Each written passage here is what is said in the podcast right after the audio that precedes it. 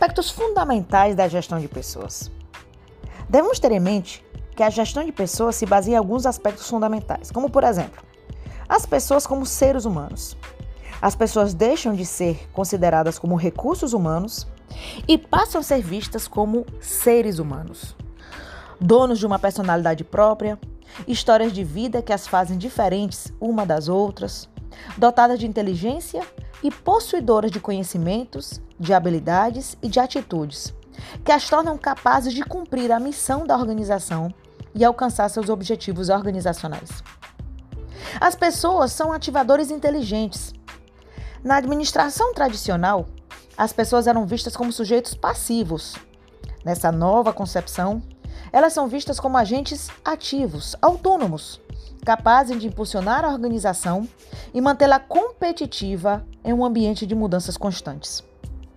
As pessoas como parceiras da organização. Todo o processo produtivo de uma organização é feito por meio das pessoas.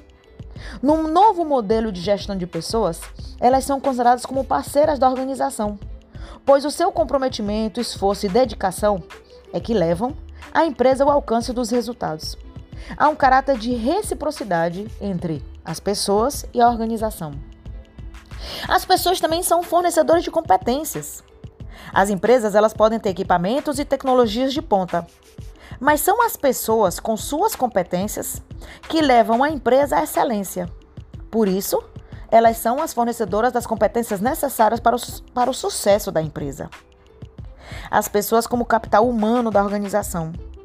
As pessoas se constituem no principal ativo da organização. São elas que agregam inteligência ao negócio. O capital humano são os talentos e as competências. Na prática, a utilização desses talentos e competências requer uma estrutura organizacional e uma cultura adequadas. Ou seja, para que as pessoas trabalhem e gerem resultados, são necessárias condições favoráveis para desenvolver o trabalho.